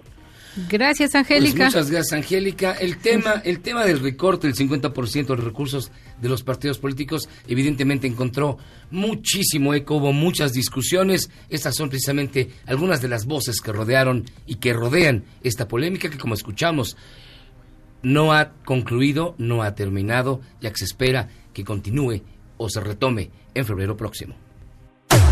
Ese dinero asignado a Morena, aunque por ley le corresponda, es demasiado. En su momento se va a hacer un planteamiento para no recibir ese dinero y que los partidos políticos también ayuden. Si le cerramos demasiado la llave de financiamiento a los partidos, probablemente lo que vamos a hacer no es que los partidos dejen de gastar, sino probablemente que van a ir a buscar dinero donde no queremos que lo busquen. El financiamiento público a los partidos está designada la manera de calcularlo en la Constitución. Es urgente la reducción del costo de la democracia. Pareciera más que hay una estrategia del de, eh, gobierno de la República de asfixiar a la oposición política. Nosotros tendríamos simplemente que regresar ese dinero al erario público, pero para eso efectivamente necesitamos una manifestación escrita de los partidos. Para poder entregar la carta de renuncia del 75% de las prerrogativas que le corresponden al Partido Morena. Es ingenuo o tal vez perverso suponer que su modificación no trastocará radicalmente la forma de ver y entender la democracia. El ideal es cero financiamiento a los partidos políticos. La pretensión presidencial y de esta mayoría es eliminar toda competencia electoral. El actual grupo en el poder no necesita del financiamiento público para su partido, porque ha creado una estructura electoral paralela en cada estado, con cargo al presupuesto público. Parecería que decimos que si el apoyo fuese mayor en términos privados, tendríamos una influencia de otras fuerzas oscuras en el Congreso. Como que eso no sucediera. Se le olvida al PAN que tuvo una chapo diputada. Al no alcanzarse la mayoría calificada, se tiene por desechado. desechado. Pues yo creo que eh, difiero de lo que dijo el presidente esta en la mañana, donde dijo que no habían entendido los eh, diputados. Yo creo que entienden perfectamente, José Luis, y no se quisieron dar un balazo en el pie, porque fíjate, nada más para el año 2020 en eh, recursos asignados a los partidos políticos estamos hablando de más de 10 mil millones de pesos, 5 mil a los partidos a nivel federal y otros 4 mil que se derramarán en los partidos a nivel estatal. ¿Quién va a dejar esta cantidad. Y recordemos que las próximas elecciones, las elecciones del próximo año, mejor dicho, van a ser las que más cargos públicos tengan en juego, así que se necesita lana y mucha lana para poder competir. Pero miren, vamos a dar una vuelta a la información. El PRD presentó una denuncia, una denuncia muy curiosa contra el programa Jóvenes Construyendo el Futuro. Ernestina Álvarez, ¿en qué consiste esta denuncia? Así es, José Luis Guille, los saludo a ustedes y al auditorio. Pues la dirigencia nacional del PRD presentó una denuncia ante la Secretaría de la Función Pública contra la Secretaría del Trabajo, Luisa María Alcalde, y el presidente de la Confraternidad Nacional de Iglesias Cristianas y Evangélicas, que se llama Arturo Farela, y quienes resultan responsables. Los están acusando de presunta malversación de recursos y flagrante violación al Estado laico. En conferencia de prensa, Ángel Ávila, integrante de esta Dirección Extraordinaria del Sol Azteca, aseveró que a 7.000 personas que forman parte de un programa llamado Jóvenes Construyendo el Futuro se les está adoctrinando con una hora a la semana en sus centros de trabajo y entre estas cosas pues les hacen ver qué es la cartilla moral así como los principios de esta institución evangélica. Vamos a escuchar. El acto que denunciamos es muy claro, que son los actos de presión y coacción en contra de los derechos humanos ilegales de los ciudadanos inscritos en el programa federal Jóvenes Construyendo el Futuro, porque a través de las declaraciones que realizó Arturo Farela Gutiérrez, presidente de la Confraternidad Nacional de las Iglesias Cristianas Evangélicas, ha dicho a distintos medios de comunicación en donde se señala que se están evangelizando 7.000 jóvenes a través de este programa federal. Los perreístas explicaron que el adoctrinamiento evangélico es realizado por los también llamados servidores de la nación, quienes forman parte de esta comunidad religiosa. Ello está violando la Constitución y las leyes de responsabilidades administrativas y de asociaciones religiosas y de culto público. También el PRD pues está analizando por esta misma causa presentar una denuncia penal. Hasta aquí el reporte. Ernestina, si no fuera tan grave la violación al Estado laico, sería de verdad de risa porque la cartilla moral es muy aburrida yo creo que se las leen para dormirlos, pero eh, es realmente preocupante que se tenga que mezclar precisamente algo religioso, sea cual sea su signo, con la administración pública. Así es, José Luis y Ernestina, costó mucho trabajo y mucha sangre, pues llegar a lo que hoy tenemos, un Estado laico, como para eh, entrar en esta regresión tan peligrosa de mezclar la política con la religión, que ya sabemos nunca llega a buen término. Ernestina, muchísimas gracias por el reporte. Buenas tardes. Muy buenas tardes. Y bueno, en Inglaterra, el Partido Conservador arrasó en las elecciones como no lo había hecho en 30 años. Los conservadores son digamos, este, a diferencia de los de aquí, bueno, los conservadores es otro partido allá, y los, eh, los liberales, bueno, perdieron, ahora ya no tienen trabas para que el señor Boris Johnson, que curiosamente se parece mucho a Donald Trump, incluso nace un poquito más chaparrito. Este despeinado porque Donald Trump, pues sí, hay que reconocerle que el peluquín siempre lo trae muy bien. Ese, ese tupé, ese tupé siempre le queda bien. Bueno, ya se podría concretar el Brexit luego de tres años y medio de telenovela Inder Bugarin, nuestro corresponsal en Europa, nos tiene todo el reporte de un día que puede ser histórico, para el Reino Unido de la Gran Bretaña. ¿Cómo estás, Inder? Buenas tardes, eh, José Luis Guillermín. Saludos México. Las elecciones parlamentarias celebradas ayer en el Reino Unido terminaron siendo una aplastante victoria del primer ministro Boris Johnson y su partido Tory obtienen la más grande mayoría en la Cámara de los Comunes desde la época de la Dama de Hierro, Margaret Thatcher, en 1987. Con todos los escaños contados, estos son los resultados. Los conservadores obtuvieron 365 legisladores, 47 más que en la legislatura anterior. La oposición laborista pierde 59 y se queda con 203 parlamentarios. Eh, el resto de los partidos eh, prácticamente quedado igual o retrocedieron. Eh, la victoria garantiza que habrá gobierno conservador por cinco años más, pero ante todo pone fin a la incertidumbre del Brexit que se hará realidad el 31 de enero. Este triunfo fue posible gracias a que eh, Johnson se impuso en plazas tradicionalmente laboristas y también por su bandera de Brexit. Escuchamos.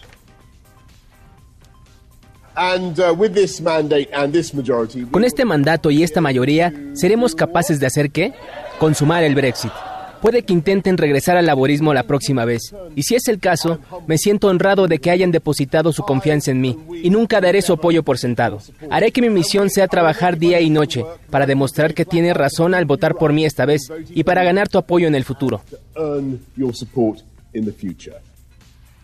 En cuanto a la participación fue del 67.3%, 1.5% menos que en 2017, nada mal para haber sido eh, las primeras elecciones en diciembre en casi 100 años. Eh, Inder, eh, si bien es un día histórico para Inglaterra, me parece que también es un día histórico para la conformación de lo que es la Unión Europea, porque pues con el Brexit, si se entra en vigor el año que entra, pues Inglaterra queda fuera de este grupo. ¿Cómo impacta en la Unión Europea la salida de Inglaterra? Así es, a partir de, enero el proyecto de la Unión Europea por primera vez en su historia comenzará a restar en lugar de sumar. Y eso sin duda va a tener un gran impacto en el futuro de sus políticas.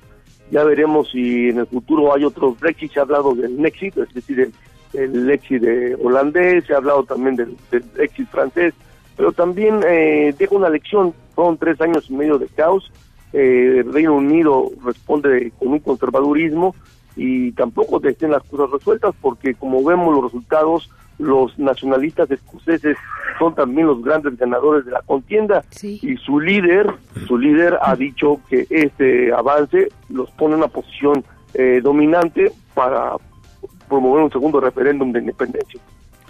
Qué barbaridad, espero que yo, yo la verdad espero que los, los británicos, sean irlandeses, escoceses de las islas o de Gales, no se arrepientan de esto porque la cosa no va a estar fácil. Este Brexit va a representar una enorme pérdida para ellos, pero no se han dado cuenta.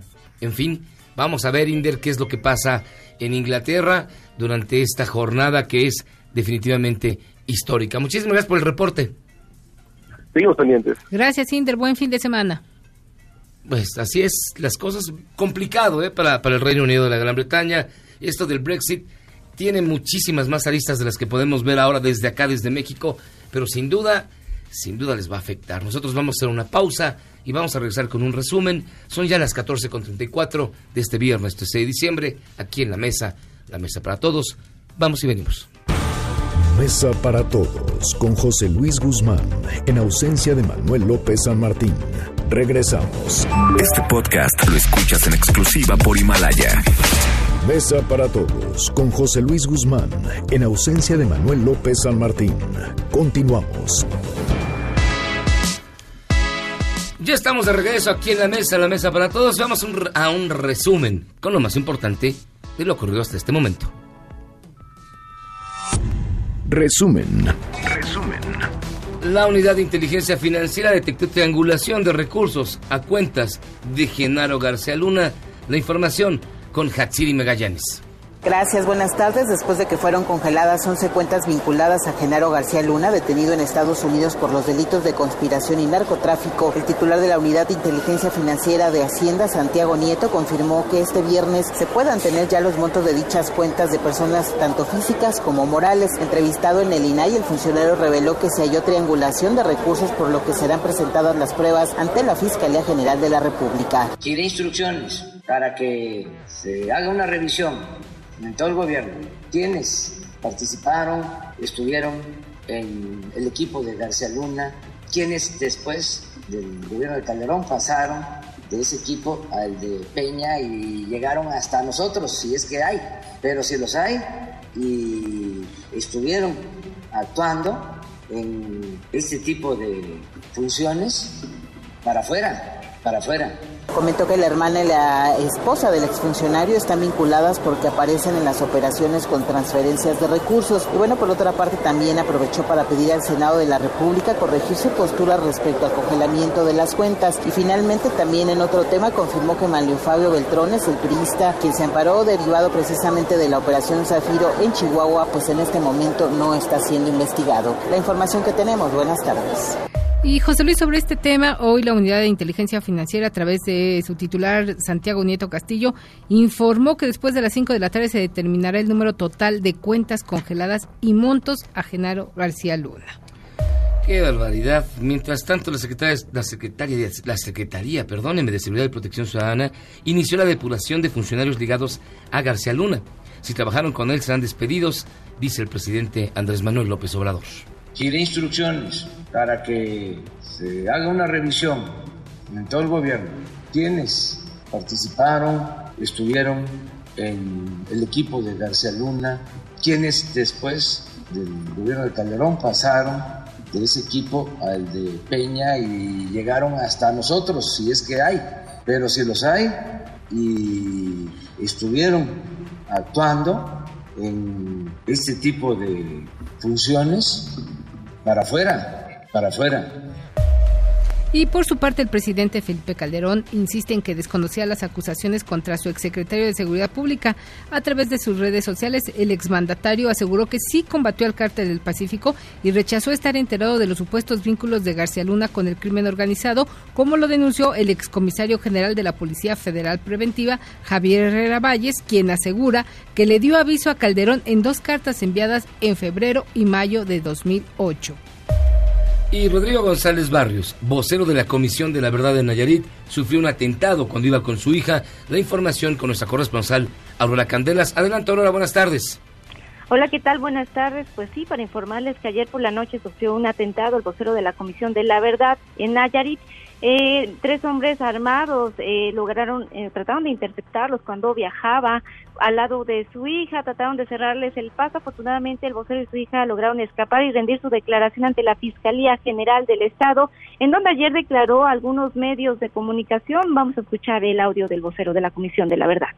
Sale un carro de una boca calle, un carro tinto rojo, probablemente sea rojo, pero estaba un poquito oscuras, parecía más bien tinto, con tres personas adentro, se bajan y a la que veo, pues es precisamente a la que se baja de frente, se sube, creo que fue la mano derecha, para bajarse un pasamontañas y en el momento en que yo lo veo armado, lo han visto. Seguramente no esperaban eso y, eso permitió que pudiéramos salir. La calle es una calle empedrada muy amplia. Yo alcancé a ver a dos armados, o sea, el que se bajó por el otro lado, pero al embestirlo probablemente no sé qué impacto haya tenido. Vi solo por el retrovisor muy rápido, le pedí a mi hija que se escondiera, esperando que me dispararan, que se escondiera. Trascendió que el vocero de la Comisión de la Verdad eh, solicitó la protección de la autoridad para él y para su hija. Y bueno, nada más recordar que Rodrigo González Barrios fue quien denunció al ex fiscal Edgar Beitia en 2017 por secuestro, tortura y despojos y también al ex gobernador de Nayarit, Roberto Sandoval, por enriquecimiento ilícito. Hasta aquí la información. Gracias, Aurora. Y bueno, vamos también ahora a Nuevo León, donde hay otro escándalo. La Contraloría de Nuevo León ordenó reducir la generosa pensión. Escuche usted nada más, ¿eh? 30 mil pesos mensuales que recibía Teresa Martínez, la suegra del Bronco, este que prometió mocharle la mano a aquel que hiciera actos de corrupción. Muy buenas tardes. Al no estar justificado el aumento a su salario de un 144%, la suegra del gobernador de Nuevo León, Jaime Rodríguez Calderón, se quedará sin su mega pensión. La Contraloría Estatal determinó que no estaba justificado el incremento a María Teresa Martínez Galván y determinó revertir el aumento salarial para poder jubilarse con una pensión de casi el doble de lo que le correspondería como trabajadora de la Secretaría de Seguridad Pública. Los aumentos a las remuneraciones de Martínez Galván no estaban justificados, por lo que se instruyó al Instituto de Seguridad y Servicios Sociales de los Trabajadores para el Estado de Nuevo León vuelva a calcular la pensión. El gobernador de Nuevo León, Jaime Rodríguez Calderón, así habló del tema.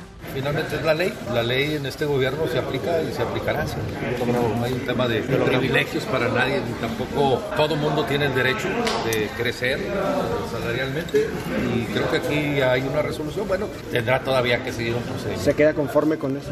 Yo nunca creo que siempre y cuando no se agredan los derechos laborales de nadie. De esta manera, la pensión de Martínez Galván rondaría los 15 mil pesos que originalmente le tocaban. Hasta aquí mi reporte. Continuamos en más de Mesa para Todos. Gracias, Judith, por tu reporte.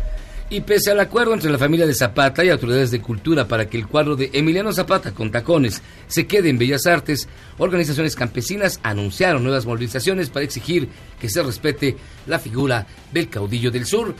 Hasta aquí el resumen, con lo más importante hasta el momento.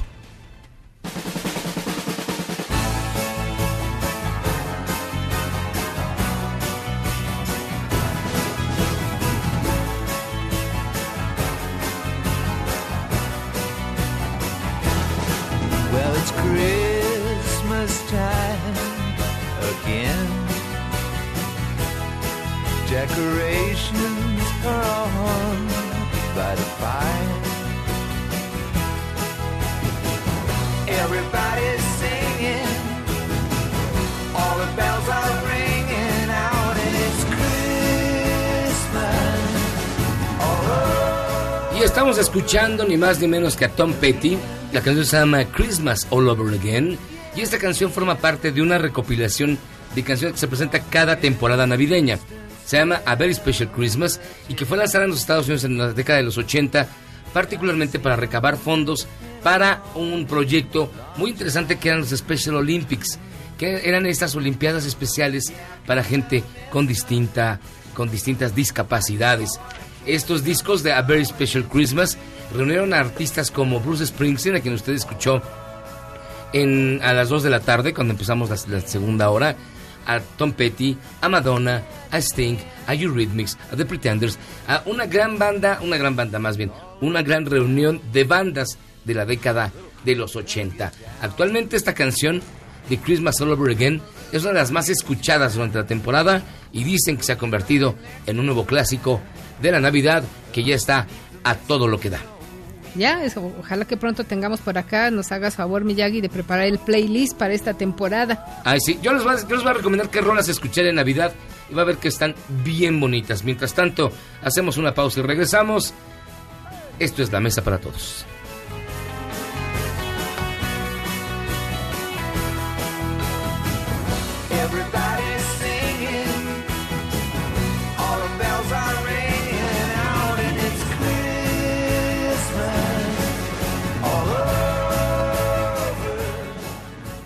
Mesa para todos con José Luis Guzmán en ausencia de Manuel López San Martín.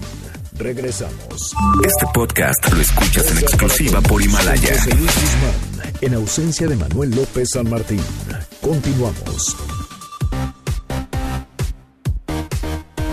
Estamos de vuelta en esta mesa, la mesa para todos. Continúa una polémica que parece no tener fin, Guilla. Así es, José Luis, y hoy habrá manifestación de nueva cuenta ahí en la explanada de Bellas Artes, ahora encabezada por el pintor de este polémico cuadro donde aparece eh, Emiliano Zapata desnudo y con zapatillas. Eh, Tú estás por allá, René Cruz, cuéntanos. Hola Guille, eh, Miyagi, muy buenas tardes. Así es, pues esta pintura titulada La Revolución sigue dando de qué hablar y es que el día de hoy a las eh, 16 horas está convocada eh, una manifestación precisamente en la que estará presente Fabián eh, Chairés, quien es el autor de esta pintura que ha causado mucha polémica y también pues están convocando eh, eh, la asociación Altearte y el Festival Internacional por la Diversidad Sexual pues convocan a esta eh, manifestación en Bellas Artes precisamente pues para demandar re- respeto a la libertad de expresión. Y sobre todo también eh, pues esta manifestación se da a pesar del acuerdo que ya alcanzaron eh, tanto la familia de Emiliano Zapata como la Secretaría de Cultura, quienes pues eh, determinaron mantener esta exposición Zapata después de Zapata eh, tal y como se encuentra actualmente en el eh, Palacio de Bellas Artes.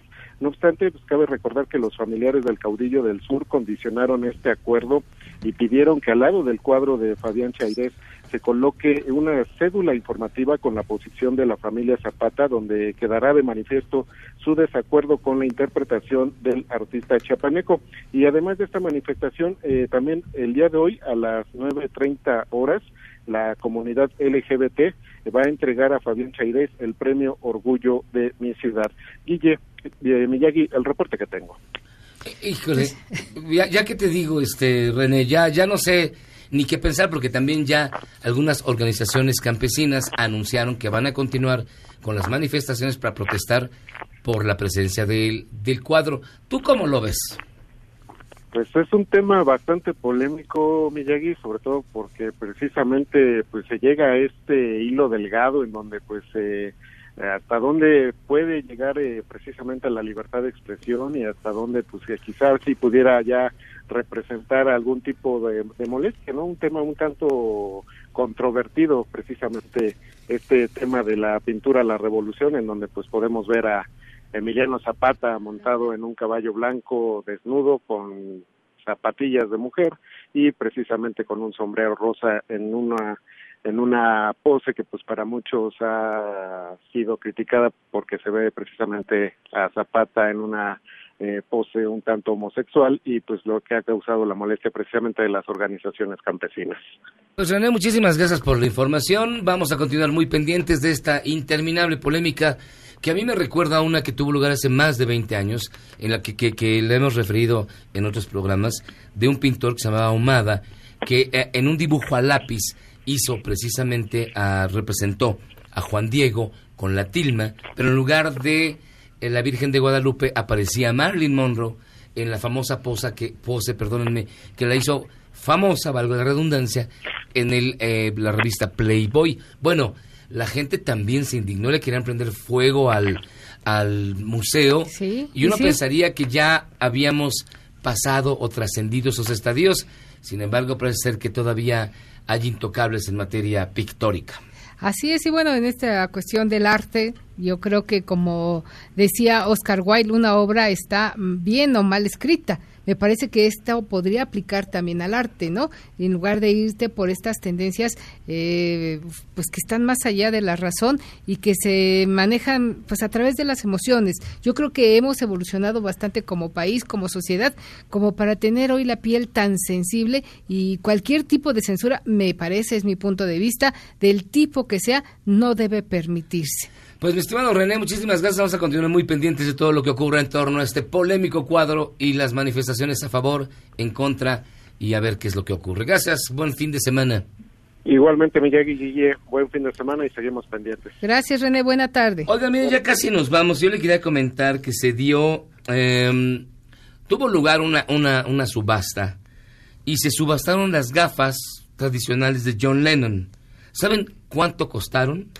Tres millones de pesos llegaron a costar precisamente las gafas del ex Beatle que ya cumplió 39 años de muerto y sigue tan campante. Ya nos vamos. Y tan vigente.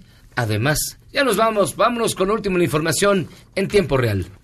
En tiempo real. En Universal. Esposa y hermana de García Luna en la mira de la unidad de inteligencia financiera. El Heraldo de México. Andrés Manuel López Obrador insiste en que los partidos reduzcan su presupuesto y que se vuelva a discutir esta iniciativa. Carta sobre García Luna de 2008 no revelaba vínculos con el crimen, asegura el expresidente Felipe Calderón. MBS Noticias. Grupos ligados a García Luna se inquistaron en la Policía Federal y Cisen Alfonso Durazo. El país. Johnson logra una abrumadora victoria en el Reino Unido que le da vía libre para el Brexit. The New York Times. Cámara de Representantes aprueban artículos del juicio político contra Donald Trump. Y bueno, ya casi nos vamos. Nada más le queremos dar a conocer el resultado de nuestra pregunta del día. Diputados rechazaron recortar 50% los recursos a los partidos políticos. ¿Usted qué opina? Es un error, se quedó con el 23%. Respetan la democracia con el 14%. Son cómplices, y esta es su opinión, 48% es abrumadora la mayoría y deben reponer proceso, asegura un 15%. Hasta aquí llegamos en la mesa para todos en este viernes. Ya el próximo lunes estará con nosotros Manuel López San Martín. Mientras tanto, Guille, muchísimas gracias. Fue un honor compartir contigo los micrófonos. Igualmente para mí, José Luis, que tengan un buen fin de semana y aquí te esperamos, Manuel, el próximo lunes. Bueno, hasta aquí llegamos de verdad en la mesa para todos. Gracias por habernos acompañado toda la semana. ¿Qué le digo? Es un placer, ha sido un honor intentar una faceta nueva de mi carrera profesional. Espero que haya salido bien. Lo dejamos escuchando tantito a Tom Petty y luego Marca Claro con Nico Romay. Buen fin de semana, pásela muy bien.